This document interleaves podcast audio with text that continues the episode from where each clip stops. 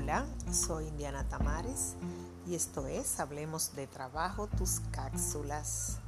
Me siguen llegando cuestionamientos sobre si es normal, si es adecuado que los jefes continúen llamando fuera de horario a sus trabajadores, aquellos que están laborando desde sus casas. Para evitar estos problemas, las empresas deben planificar el trabajo de acuerdo a la posición de cada trabajador y además pueden hacer un contrato en donde quede claramente establecido cuál es la jornada laboral de cada uno de esos empleados.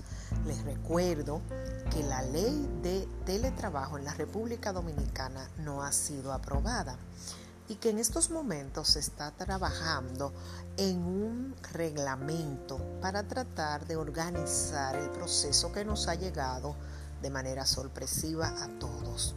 Pero también quiero invitarles a una reflexión. Por favor, consideremos que los líderes ejecutivos, dueños de empresas, supervisores, son también seres humanos ellos también sienten miedo y ansiedad por la situación que estamos viviendo. Solo hay una diferencia. Están muy preocupados por la continuidad y sostenibilidad de sus negocios para poder garantizar el empleo tuyo y de todos los demás. Soy Indiana Tamares, esto es un regalo de Agrupa SRL y ONG Transformare. Hasta la próxima.